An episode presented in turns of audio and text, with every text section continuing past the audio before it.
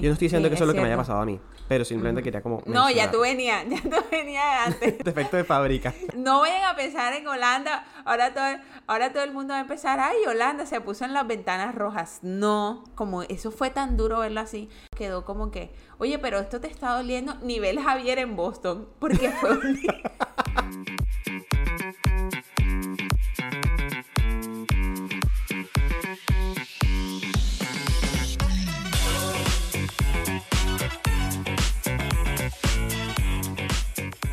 Hola amigos, bienvenidos, bienvenidas y bienvenides a un nuevo episodio de Déjame Pensarlo Podcast. Yo soy Javier. Y yo soy Natalia y en este nuestro tercer episodio, además Javi, darle las gracias a todos que nos han estado siguiendo en estos tres episodios, la gente que se ha unido últimamente.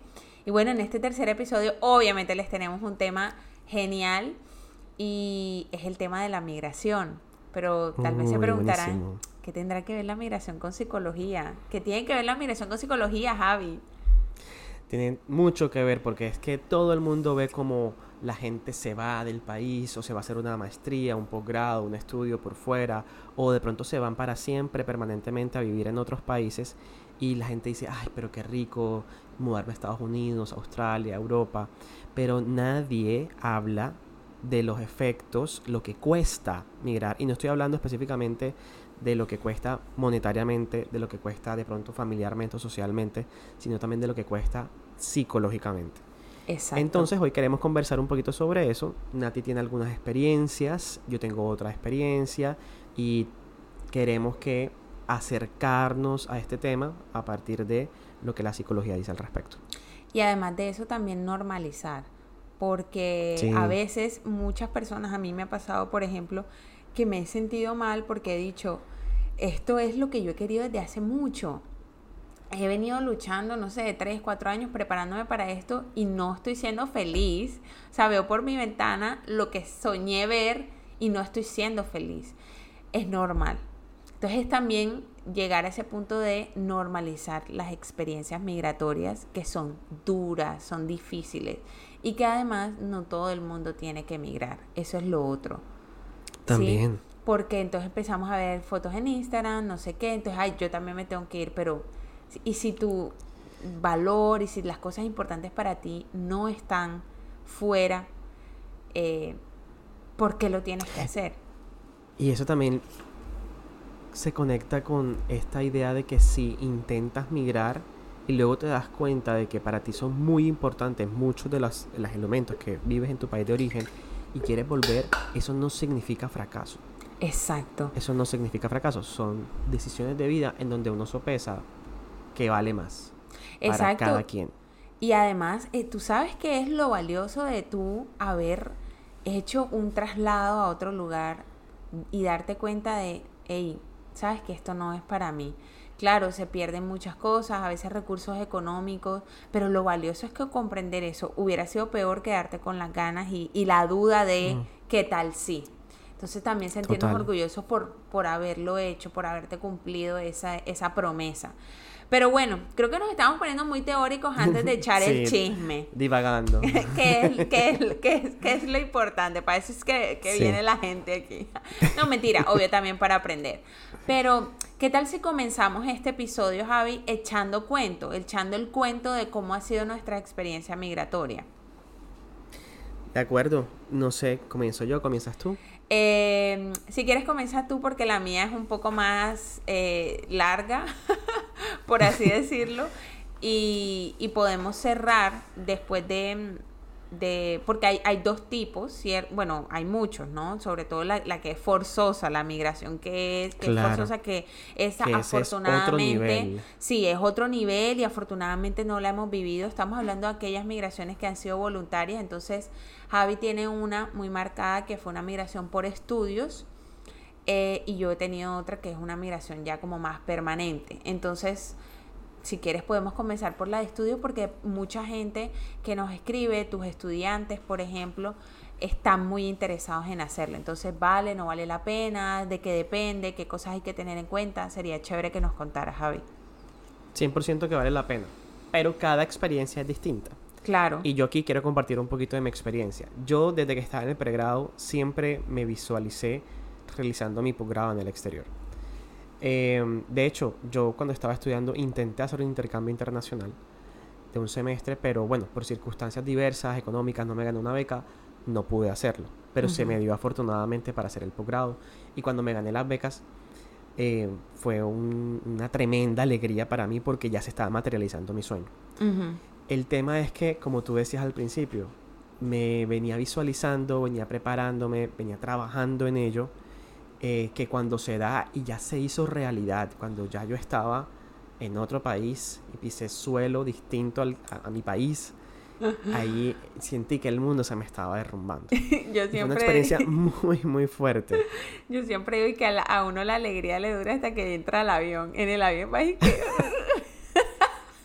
pero, lo, lo, raro del asunto, y yo lo he conversado con terapeutas y con amigos y con, en fin, es que a mí me, me entró como, como, como una como una depresión, no sé, unos síntomas ahí muy fuertes como unas semanas antes de yo viajar. Entonces yo decía, en lo que pasaba en mi cabeza es, viene acá, yo voy a, estoy a punto, a puertas de vivir un sueño porque me siento mal. Ajá.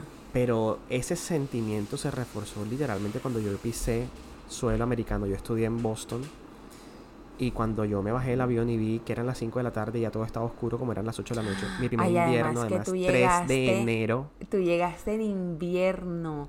Para los que no, para los que no saben, Boston es cerca a, Canadá. Por lo tanto, bueno, no por, por eso es frío, pero es muy similar. El clima de Canadá es demasiado frío, demasiado frío. Y es una ciudad costera, entonces sopla una brisa. Una brisa. Sí, es cierto. Como, la del meme. Sí, sí, sí. Me siento como en New York, como en New Jersey. Como en New Jersey, total. Sí, Entonces, pero es una brisa helada, es gélida, es la palabra que te, que te, que te congelas, horrible. que, te quema los huesos. Es que, bueno, para esa época, eh, para que ustedes vean que Javier y yo venimos de atrás, somos amigos hace muchos años ya eh, nosotros nos vimos en Boston, pero él entraba y yo salía. O sea, yo me, me, me ahorré esa es la, lo, peor del invierno que fue enero y febrero. Entonces él llega a migrar en este clima terrible, que además el clima repercute enormemente sobre sobre nuestra salud mental, ¿no? Salud mental. Y el ánimo 100%. Y, el tema, y el tema de la luz solar, porque lo estuve leyendo y el tema de tener menos eh, luz solar. De hecho, se me está escapando el nombre, pero eh, se llama eh, SAD. En inglés es SAD. que tiene que ver, es como un síndrome depresivo seasonal, no sé qué disorder, algo así. Ahorita lo buscamos, o si tienes la oportunidad de buscarlo ahí enseguida.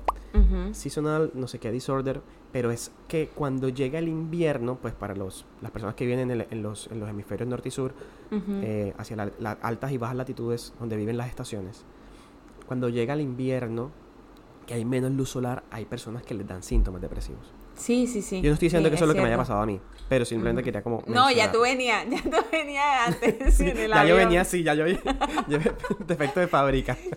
Se, exacerbó, se exacerbó, pero ya tú venías en, el, en los dos meses antes o las dos semanas antes de viajar, ya tú venías con eso. Claro. Javi, Para cuéntanos. yo, Ajá.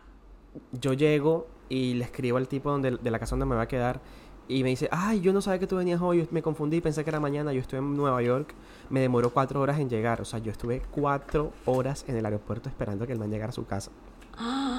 Eso te iba a preguntar, la llegada, ¿cómo fue? fue horrible, fue horrible. Bueno, yo, yo obviamente no conocía la ciudad, cogí un, Uber hasta el lugar. Me imagino el ojo de la cara. Total. Pero dije, no importa, no importa. Claro. a mí la beca me contemplaba ahí un dinerillo para eso. No, y además no te vas a poner tras de todo aventurarte a coger tres metros, no sé qué. O sea, el primer día. Es invierno y no, con una maleta pesadísima. Porque bueno, ajá, me, iba, se supone que me iba dos años a estudiar. En todo caso, es que el man, listo, llego y me recibe. Y, ay, no, la casa era horrible. Horrible, horrenda. O sea, en las fotos que yo había visto, cero, no se parecía en nada. Ay, y, y todo estaba sucio. El man como que hizo un medio aseo rápido antes de que yo llegara y tal. Para mí fue durísimo, entonces eso me bajoneó más. Ya Y me yo quiero ir. Lo que hice, Claro. ya- yo, me, yo llegué a ese momento y dije, ¿para qué yo me vine para acá? ¿Yo qué vine a hacer aquí? O sea, yo estaba bien donde estaba. Mi Feliz con mi pareja, feliz con mis amigos, feliz con mi trabajo, además, donde me sentía súper valorado, súper... Ay, no. No. Entonces fue sumamente duro. Afortunadamente, digamos que cada quien tiene sus estrategias de, de coping, de, de De afrontamiento. Pero lo que a mí me sirvió en su momento fue pensar, oye, ¿qué pasa? ¿Qué implicaciones tiene yo que yo me regrese? Y yo decía, es un montón de plata de la beca que me toca devolver y ya me gasté una parte y no tengo cómo hacerlo. Llegaría sin trabajo además, porque yo había renunciado a mi trabajo por el tema de la beca. Eh, bueno, renunciado no, simplemente se me acabó el, el contrato. Y, y yo, no, yo, yo no puedo permitirme esto. I can't afford it. Claro. Javi, pero te cuento que... Eso fue lo que me mantuvo. Claro, y afortunadamente eso te, te funcionó porque hay personas, como, como les decía, eh, bueno chicos, otra, otra cosita aquí en paréntesis, esta introducción ya la hemos grabado tres veces por problemas técnicos y he dicho unas cosas que ya no sé si repetí, entonces voy a decir algo que ya no sé si lo dije o no. Y es que este es un motivo de consulta muy, muy frecuente estos días. Entonces, eso que me estás diciendo, ese peso extra que se pone la gente es como que no, marica, esto me tiene que gustar porque he metido mucha plata aquí, vendí no sé qué, hice un crédito, no me puedo devolver. Algunas personas les sirve, pero para otras es la cruz más grande que llevan. Entonces, solo aquí para hacer un disclaimer, esto le funcionó a Javi.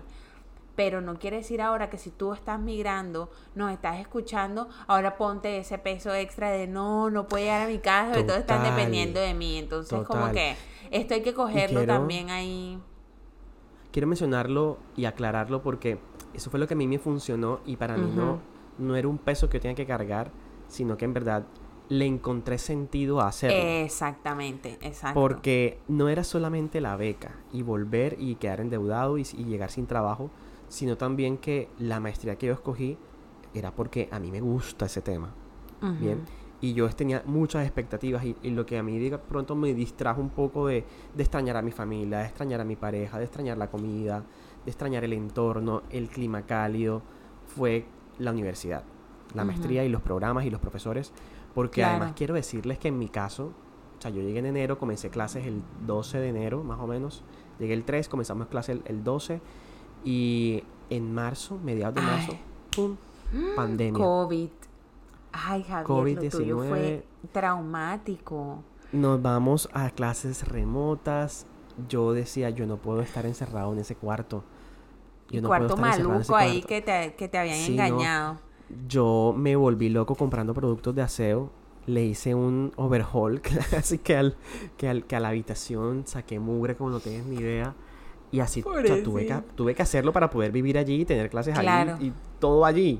Claro. Fue duro. Qué Fue muy duro. Y eso me duró hasta los cuatro meses, es decir, hasta antes de mi cumpleaños en, en abril. Ok. Que me Pero- pude mudar y pude irme a otra, a otra parte donde me sentía mejor. Pero mira que ahora que ya lo dices con más detenimiento, lo que puedo ver ahí es que a ti te sirvió conectarte con aquello que te hizo irte por, en, en- en un principio.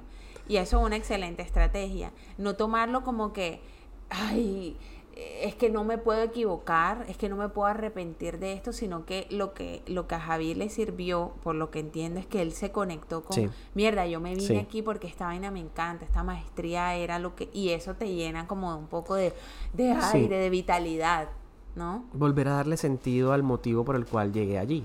Exacto. Eso fue lo que a mí me sirvió. Exacto, Más, exacto. un poquito sí de consecuencias, de, de- un poquito de principio de realidad, como, como diría nuestra, nuestra profesora María Eugenia. Principio de realidad. decir, amada, ¿Cuáles amada son las implicaciones reales? Claro, claro. Pero Total. bueno, yo y que, yo y que no, Javi, comienza tú, que de pronto tu experiencia fue más corta, pero no había considerado que fue más traumática. Fue, fue, fue muy fuerte y Ay. detalles que de pronto podemos contar en un episodio em, privado más adelante. Y un- una cosita voy a decir nada más. Yo me levantaba llorando todos los días. Sí. Y lo primero que hacía era llamar o a mi mamá, o a mi papá, o a mi tía, o a, o a mi pareja del momento. eh, Ay, llorando, no. así, sin motivo alguno. Para, y, me- y ellos también del otro lado, también aguantándome Llora- a mí la llorada todos los días en la mañana. En la mañana. Hay personas que les dan en la noche, a mí me daba en la mañana. Yo en la noche estaba, ok. Como que otro día más de este sufrimiento. Sí, sí.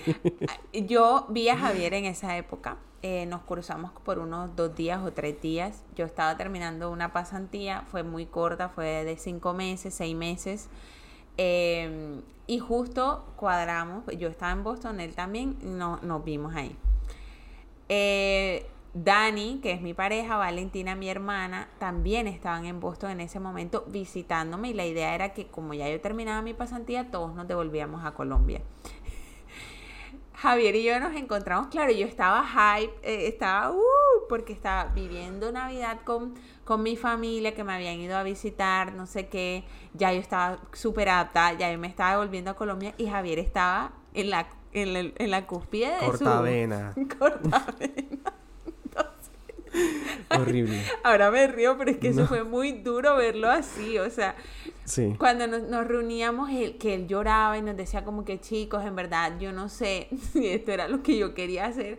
A mí se me partía el corazón. Yo decía, yo le decía a Daniel, yo no sé, Javier, cómo va a superar esto. O sea, claro, porque cuando uno es amigo, a uno se le olvida un poco el tema terapéutico, ¿no?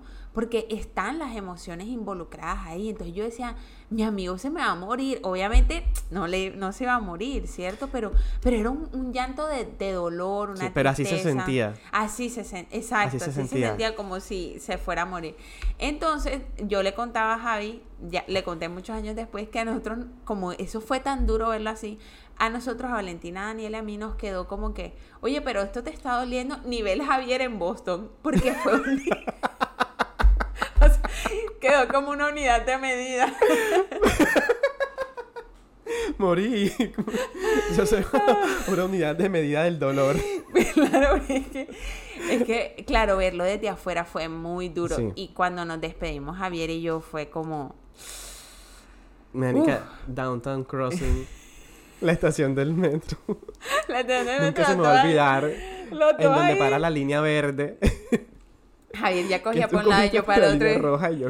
Y los dos, llanto, llanto horrible. profundo, horrible. Para mí fue horrible eh, dejarlo ahí y después a los dos meses COVID, o sea, ¿qué es esto?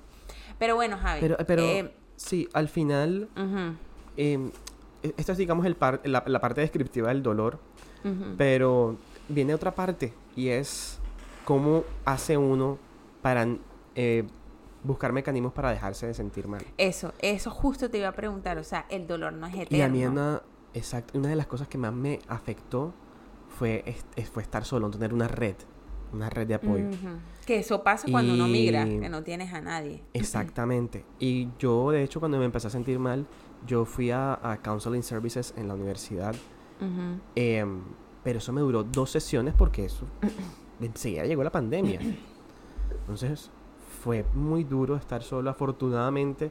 Y yo creo que son esas, a ver, no sé, coincidencias de la vida que a veces parecen mágicas, pero bueno, tienen sus, sus razones de ser. Me encontré con un amigo que, que, que había conocido antes en el voluntariado de Bogotá, que estaba viviendo hace rato en Boston. Y ese fue mi llave durante el, durante lo- el año y medio que estuve allá. Y eso fue una de las personas que me ayudó a salir adelante. Obviamente mira- con todo el soporte de mi familia, con todo el soporte de mi pareja, a quien se los reconozco enormemente porque ellos me aguantaron el llanto de todos los días los primeros cuatro meses que, yo- que yo estuve en Boston. Claro, y después de esos cuatro meses ya empieza entonces el disfrute y ya empiezas a ver las cosas de manera diferente, ya empiezas a, a salir, bueno, en tu caso por el tema del COVID, pero ya empiezas como a pasear y a cobrar sentido Sí, y a sí. conectar de, mierda, yo hice esto por esto. También puede que tú que nos estás viendo estés en un, ya hayas un año y todavía no te sientas así. Eso también es importante, entonces eso también es información, es indicador de decir, miércoles, de pronto esto no era lo que yo en verdad quería. Y ahí eso está bien. No todo Total. el mundo tiene que emigrar. A mí hace poquito alguien me escribía y me decía, Nati, no estoy segura de hacerlo, pero es que eh, todo el mundo se está yendo, no sé qué, y yo, date más tiempo, date más tiempo porque el migrar duele tanto, porque eh, creo que esa es la palabra que yo usaría. Sí, 100%. Es, es, es dolor, duele tanto, te tienes que renunciar a tantas cosas que lo único que te mantiene es el hecho de estoy haciendo esto porque es lo que quiero. Entonces, si no lo quieres, es muy poco eh, realmente lo que te pueda motivar. Obvio, todo esto desde la migración privilegiada, la migración que uno hace por elección. No estoy hablando de, y no vamos a hablar en este episodio de los que tocó, que marica, desplazamiento respect, violencia, respect a la gente que hace eso, o sea, el que lo hace uno porque quiere y se está muriendo. Ahora imagínate a alguien que estaba súper cómodo en su país, pero por condiciones horribles le toca irse.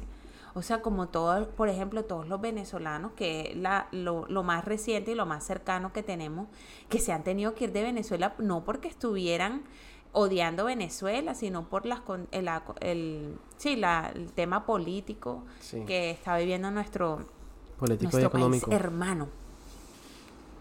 No, además también pensemos en todas las personas que, que ya no encuentran más oportunidades para subsistir en sus países. Tanta gente de Latinoamérica, Centroamérica, México, que van y quieren cruzar la frontera para buscar el sueño americano. Respeto. Uy, sí, respeto. Y de eso hay miles de películas y miles de casos para hablar. Respeto. Pero bueno, volvamos a, a esta línea o esta, o esta experiencia de migración el voluntaria. Que decide, que también tiene sus que también tiene sus implicaciones en salud mental. Por ejemplo, cuéntanos, Nati, ¿Cómo fue tu experiencia en estos últimos años, meses, en los que has estado eh, viviendo en otro país, pero ya buscando una vida permanente allá? Sí. ¿Cuál fue tu experiencia en los Países Em, Bajos? En los Países Bajos no tengo quejas. Eh, Holanda para mí ha sido genial, me parece un país maravilloso. Eh, ya me moví por, por, por, temas laborales, ¿no? Porque encontré un trabajo mejor, que me gustaba más y estaba más alineado a lo que yo quería y además que pues España me gusta mucho, que es donde estoy ahora mismo. Eh, pero el tema fue que yo me fui sola, ¿sí? Yo me fui sola eh, ya teniendo, ya viviendo con Daniel, ya teniendo como una pareja establecida, entonces eso me dio muy duro. Pero también, eh, como les decía, cada vez que me, que me, pasaba algo me conectaba con, yo estoy aquí por eh, que, que, en verdad ya me quería ir de Colombia desde hace rato. Entonces la manera más fácil que encontré y también más económica, porque tampoco voy a decir aquí que soy millonaria, fue que ahorré por mucho tiempo y me pagué una maestría. Una maestría que eh, de pronto, si no hubiera sido por el tema de inmigratorio, no hubiera hecho, en el sentido de que ya, ya en ese punto de mi vida, yo me fui de Colombia cuando tenía 29 años. Eh, o sea, ya, ya estaba grandecita, ya no quería estudiar más y ahora menos.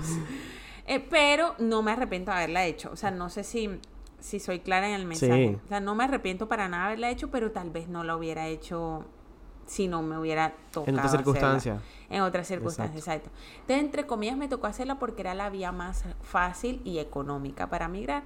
Pero mientras yo era estudiante, era imposible que Daniel, además, renunciara a todo por irse a vivir conmigo y, ay, ¿quién lo mantenía? Entonces, también, shout out para Daniel que me apoyo 100%. O sea, si no hubiera sido por él, yo creo que sí. no hubiera podido eh, hacer lo que hice y mucha gente me dice como que marica ese man cómo aguantó todo ese tiempo y, y, y, y cómo lo cómo aguantaron una relación a distancia y después me di cuenta que hay gente que lleva cuatro, cinco y seis años a distancia. Entonces prácticamente lo mío no fue nada. Eh, entonces eso me, me eh, lo que les decía el tema del dolor lo viví muy presente. Y Holanda creo que fue el país más diverso a nivel cultural en el que he ido y en el que más tiempo he estado. Entonces el tema del idioma y el tema de, sí, el tema de la comida fue como una de las cosas más difíciles para mí.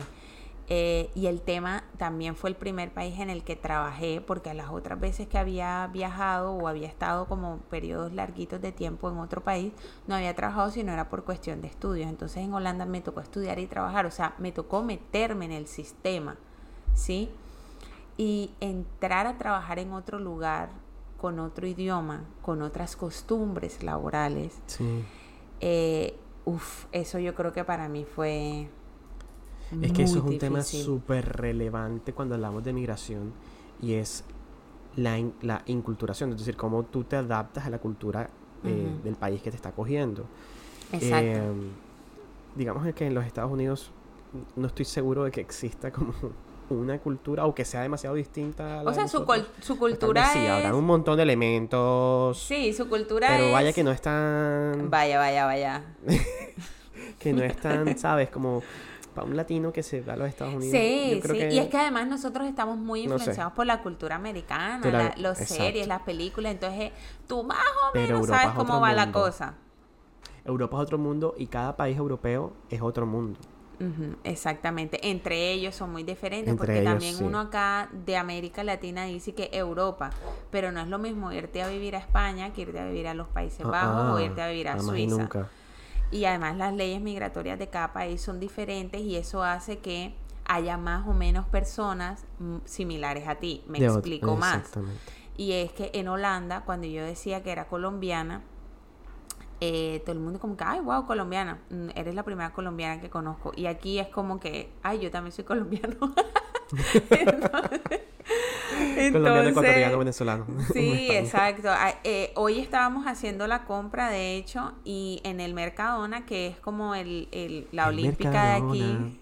exacto. Es la olímpica de aquí, es, muy bueno ese supermercado. Daniel y yo vimos eh, Maltín de la venezolana, la Malta. Maltín Polar. Sí. Amo. Sí, sí, sí. Vimos Se la tomaba yo en Boston también. No la compré. Ni la Pony.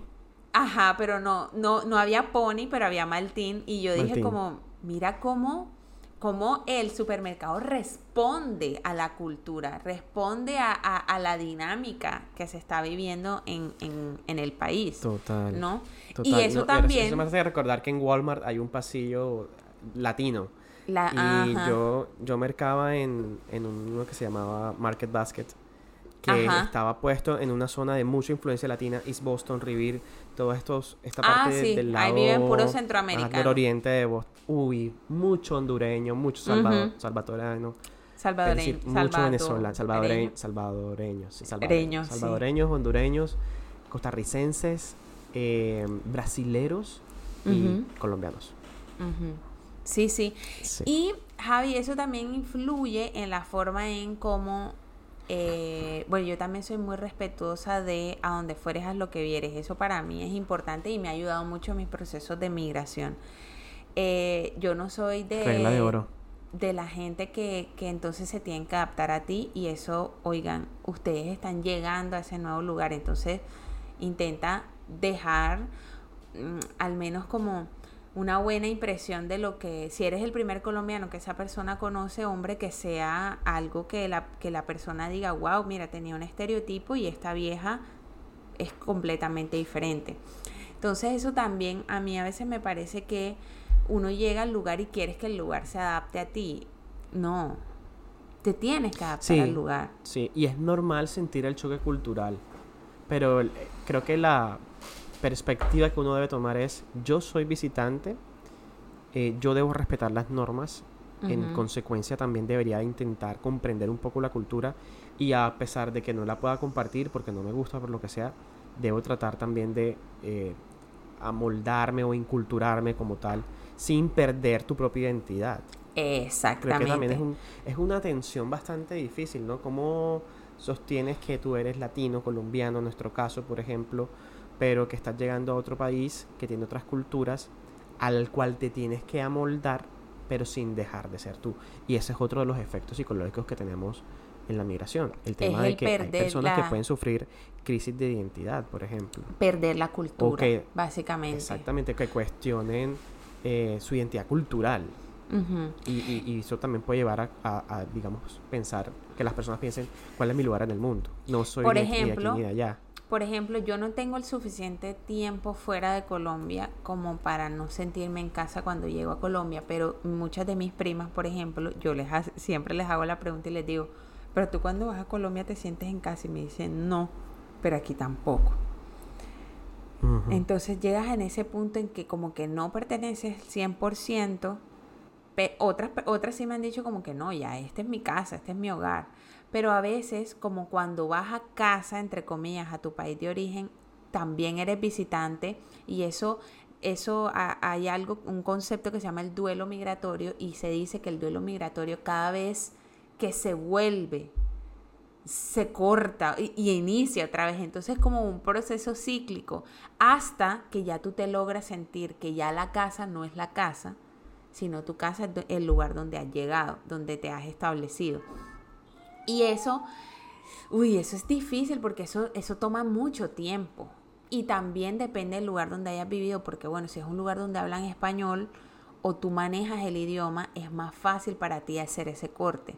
Pero si nunca dominas el idioma del país al que vas, entonces va a ser muy difícil adaptarte, muy difícil. Sí. Yo eh, tengo el caso de, de una familiar que desde muy joven se fue, es una prima de mi papá, se fue muy joven a los Estados Unidos. Y bueno, por circunstancias de la vida llegó y se incorporó en Nueva York. Bien. Em, y bueno, hay circunstancias que muy particulares que tal vez te puedan permitir sobrevivir sin aprender el idioma. Y es el caso de ella. Ella no habla inglés. Obviamente sí, reconoce palabras y tal, y puede entender, pero que ella lo hable, no, no lo habla. Pero lleva años, décadas viviendo en Nueva York. Yo creo que, que, mucha gente que vive en los Estados Unidos no habla inglés. Inglés. Y aún así logra sobrevivir, pero igual eso no quiere decir que sea fácil. Porque se conectan con personas muy similares a ellos. Y digamos, los Estados Unidos es un lugar que te lo permite hacer, pero lugares donde eso es más difícil. Entonces también otra sugerencia que les doy es, hazte la vida más fácil. O sea, eh, conectar con personas de tu mismo círculo es importante, pero también ábrete a conocer las personas locales. Eh, mucha gente a mí me dijo, mira, en Holanda tú no vas a conseguir amigos. Mucha gente me lo dijo. Eh, y yo tengo muy buenos amigos holandeses muy buenos amigos holandeses hasta este, hasta este punto. Tampoco voy a decir, ay, es que yo me los gané a todos y no sé qué, pero no, yo me esforzaba por en el trabajo, como les decía, a veces yo era la primera colombiana que esa gente conocía, entonces yo me esforzaba en el trabajo por, por ejemplo, preguntas, no sé qué, sin perder mi esencia, buenos días, ta, ta, ta, eh, y mira, yo me fui de ese trabajo que esto se lo voy a echar en privado que trabajé, de qué trabajé y qué hice en Holanda. Eh, porque no solo fue de psicóloga. no solo fue de psicóloga. No vayan a pensar en Holanda. ahora, todo, ahora todo el mundo va a empezar, ay, Holanda se puso en las ventanas rojas. no. Fuera millonaria. No, tampoco. Eh, pero luego les cuento qué hice en nuestro, en nuestro espacio privado, que de hecho, Javi, se los vamos a comentar la otra, el otro episodio. La otra semana, cómo, Exacto, cómo loguearse, qué hacer y todo lo demás. Em, pero les decía que cuando yo me fui a ese trabajo, mi jefe holandés, que supuestamente son súper secos, que no les importa, me regaló una carta, unos chocolates y me dio un abrazo. Entonces, claro, es que uno también, tu latinidad, úsalo para lo bueno. ¿sí? Úsalo, o, tu cultura propia donde vienes, úsalo para lo bueno, para la integración, para la conexión, para, la para que se, se valore la diversidad, para que estas personas tengan la oportunidad de tener un contacto positivo, como diría mi amiga María Camila, que es experta en este tema del contacto, y de hecho hizo su, su tesis doctoral en esto, y es qué bueno que la gente, y eso yo lo tuve muy presente y creo que eso me ayudó mucho en mi proceso, y es que la gente tenga un contacto positivo con aquello con lo que tiene un estereotipo negativo, enseguida ese estereotipo negativo va va mermando, va bajando y es como que mierda, mira, no todos los colombianos meten droga, no todos los colombianos son así, eh, no todos los venezolanos vienen huyendo de, política, ¿sí? No todos los turcos se van de Turquía. Sí, no todos los turcos van a robar, En Bogotá sobre todo. Exactamente. Sí. Exactamente. Sí. Antes mencionaste algo y es el tema de, de emigrar sin la familia. Eh, en tu caso, sin, tu esposo, Dani, y en mi caso, sin mi pareja del momento. Porque yo también tenía una relación cuando me fui a Boston. Larguita ya. Sí, ya lleva bastante tiempo. Em, y bueno, por diversas circunstancias no, no, no, se pudo y se decidió que no era lo conveniente. Y nosotros nos preguntábamos cómo vamos a hacer dos años separados. Uy, sí. Y eso también tiene consecuencias duras en la forma en cómo las relaciones permanecen o no permanecen, o se fortalecen o se debilitan. Em, en mi los caso, acuerdos de las relaciones cambian. Los acuerdos de la relación, exactamente. Las necesidades que cada quien tiene como, como persona y como pareja dentro de, dentro de la relación. Hay que atenderlos. y, em, y cuando una persona se va sola y deja a su familia porque no se la puede llevar en, eh, digamos, completa. También hay un montón de, de situaciones que pueden causar mucha ansiedad, inclusive síntomas de depresión, porque no se está junto con la persona que se eligió estar. Dime, o simplemente las circunstancias de estar separados hacen que la relación se deteriore. total. eh, y, y eso hay que decirlo también. Dime, Javi, la gente que deja a los hijos. Eso debe No ser me imagino. No tengo ni durísimo. idea. O sea, decir, uf, Claro, claro. Y también hay otra cosa, y es que cuando esa persona se va sola y está trabajando, no sé qué, eh, eh, como dicen los venezolanos, echándole bola y manda plata a su casa para que de pronto ya el, el futuro es que, bueno, se vaya un miembro primero y luego vaya el otro. Ese miembro que se va primero, que es el que abre respect para esa persona, eh, no quiere decir que los otros la vayan a tener súper fácil, pero digamos esa persona que se va después ya al menos tiene algo, pero cada proceso migratorio es particular. No vayan a decir ahora que el único que sufre es el primero que se va. Y de pronto que esa persona que está trabajando no sé qué se quiera dar un gustico, se quiera comprar algo, algo tan sencillo como comprarse una hamburguesa. Se siente una culpa. O comprarse una muda de ropa nueva, una Sí, chaqueta porque llegó el sí, invierno. se siente una culpa porque Mm. yo vine aquí para, o sea, y mi Producir familia mi allá. familia. Exacto, entonces yo aquí tomándome esta cervecita, ¿será que sí me la merezco? Y es como loco, tómatela. Te mereces eso y hasta más. Entonces también lo que decía, hacerte la vida más sencilla. Y, y sí, y, y, y como les decía, muchas personas necesitan apoyo psicológico en esto y no quiere decir que hayan fracasado o que o que no esto no sea lo que quieran, pero sí se necesita porque es un proceso donde toda tu estructura se cambia y muchas cosas se ven comprometidas allí. Totalmente.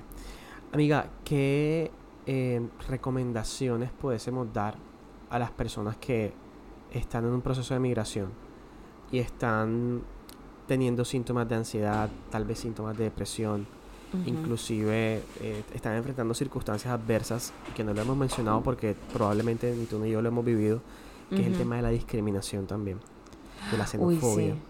que es un tema denso.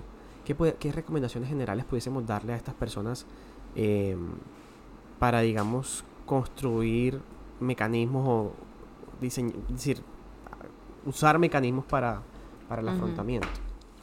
Ahora pensándolo, Javi, yo creo que hay, hay varios temas que no tocamos y es el tema de, bueno, las relaciones eh, a larga distancia, que sería chévere. Entonces, en este espacio me gustaría decirle a la gente que si les está interesando y quieren una parte 2 de este tema, creo que tenemos tela por cortar, entonces nos lo 100%, es dejan en los mucho- comentarios.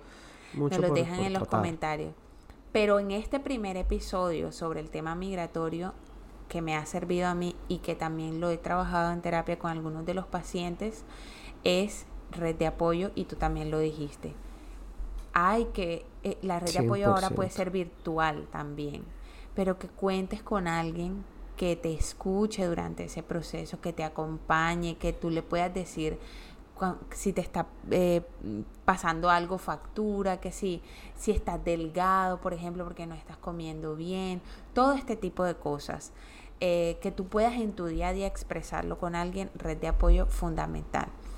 Segundo, dejaría el autocuidado, el tema de, mira, no, no, te, no te eches a dormir todo el día, mm, sal, eh, que te pegue un poquito el sol, si es posible, claro, porque a Mm, veces el tema del invierno molesta, pero entonces en invierno haz actividades dentro de casa que te mantengan en movimiento, intenta comer de pronto balanceado, darte ese gusto que tanto quieres, o sea, no descuides tu parte física. Si haces algo y de pronto no tienes muchas ganas de hacerlo, pues hazlo sin ganas, pero mantente en movimiento porque es que quedarte un domingo esa, después de esa primera semana que emigraste, encerrado en la casa con las cortinas abajo, créeme que eso no te va a ayudar en nada. ¿Y tú, Javi, qué, qué recomendaciones dejarías? Em, la, más, la más importante ya tú la dijiste, que es la red de apoyo. Otra cosa que a mí me sirvió mucho es em, buscar conectar con aquellas cosas que uno extraña de alguna manera. Y yo te ponía el ejemplo antes, ya, no sé si lo dije o no, si quedó grabado o no por, los problemas técnicos que tuvimos, pero el tema de que a mí me encanta, me extrañaba muchísimo la comida colombiana y me topé con uno con una chica venezolana que vendía pequeños y yo amo los deditos de queso. le dicen los pequeños en Venezuela. Y te, conectó, te conectó. Me conectó demasiado. encontrar una tienda latina y comer un chocorramo. No te imaginas la felicidad, la felicidad que yo sentía con un chocorramo. Es decir, son cosas que, que, reconectan y que te hacen sentir un poquito en casa aunque no lo estés. Em, otra cosa que para mí fue muy importante y es fue buscar los recursos locales de apoyo. Es decir, tú tienes una red de apoyo que puede ser tu familia, que puede ser tu pareja o que puede ser amigos que vas haciendo en el camino, en el lugar nuevo donde estás. Pero eh, cuando uno llega, uno no tiene nada ahí y a veces uno necesita una orientación profesional. Entonces, em, yo lo primero que hice fue buscar los, los counseling services de la universidad. Y ahí Excelente, existen trabajadores sociales con posgrados en en, consejería, psicólogos con posgrados en, salud y clínica que te ayudan a, eh, digo, de, una perspectiva más profesional a, afrontar las dificultades de la migración. Y si no se puede, porque en mi caso fue estudiar, existirán centros comunitarios o líneas gratuitas en el país donde estás em, para atención de salud mental, que es muy importante tenerlo en cuenta e identificarla desde el momento en que llegas ya en Colombia nosotros en, psicología clínica podemos hacer telepsicología, conecta con un psicólogo de tu país, por ejemplo, que de pronto en inglés te cuesta hacer la, la sesión, eh, puedes hacerla en español con alguien de tu... Eso es... yo, yo lo sé. Quiero decirlo porque porque cuando yo hablaba con la, con la, con la persona esta, la consejera en la universidad, no, no, no, no conectaba. Era como si no fuera yo. Era como si no fuera yo. Entonces como yo no lo, yo, yo expresaba en palabras, pero yo sentía que lo que salía de mi boca no reflejaba profundamente lo que yo estaba sintiendo. Entonces eso que dices de conectar con alguien que te pueda comprender, y si tú eres un migrante latino que está en los Estados Unidos, en Australia, en Europa, conéctate con, con, terapeutas eh, colombianos por telepsicología. Latino, Aquí, exacto. De hecho, Nati, arroba así Natalia Quiroz, eh, y arroba psicólogos unidos col por supuesto que estamos a la orden para eso. Que atienden el tema de la salud mental a personas que están por fuera. Eso es, este es un tema muy largo, un tema que tiene mucha tela por cortar. Esto creo que acabamos de hacer apenas una introducción Uy, sí, eh, a partir de nuestras experiencias particulares. Y mientras hablaba se me, se me estaban, mientras hablaba se me estaban acordando cosas que he vivido que mm. Uf. Y, y, y, sabes pues que es importante, Javi, el, la transformación que se vive después de la migración. O sea, ya esa, esa Natalia de antes ya no soy ahora. No vuelve a ser. Y tú tampoco.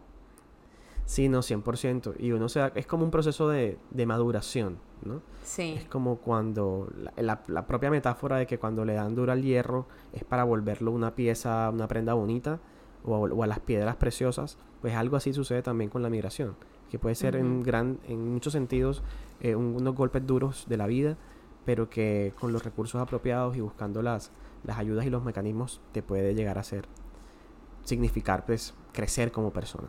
Así es.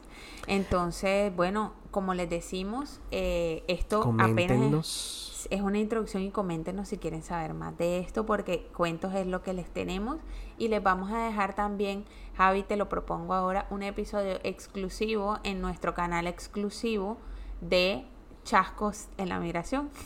de los trabajos que tuvimos, de, de pronto de experiencias. penas que hemos pasado, que es que tuve una la semana la semana pasada cuando empecé clase que ya te dije cuál fue. Ay, no, qué vergüenza, qué oso. Porfa, porfa. Entonces, eh, te, ¿te parece que escuchar. ¿Te parece si hacemos uno privado eh, para quien para quien quiera saber más contenido exclusivo? Eh, la otra semana les estaremos comentando cómo adquirir ese contenido exclusivo que no va a ser millones, no van a tener que pagar eso. Sencillamente van a tener que hacernos una, una aportación y esa aportación se va a reflejar en vivo porque van a ser unas bebidas. Entonces, la otra semana les, explicamos eh, bien y, y nada. Quédense conectados con nuestro próximo episodio, que también será muy interesante y también vamos a comentarles justamente cómo acceder a nuestro contenido exclusivo. De verdad, muchísimas gracias por quedarse hasta el final, gracias por escucharnos y nos vemos a la próxima. Adiós.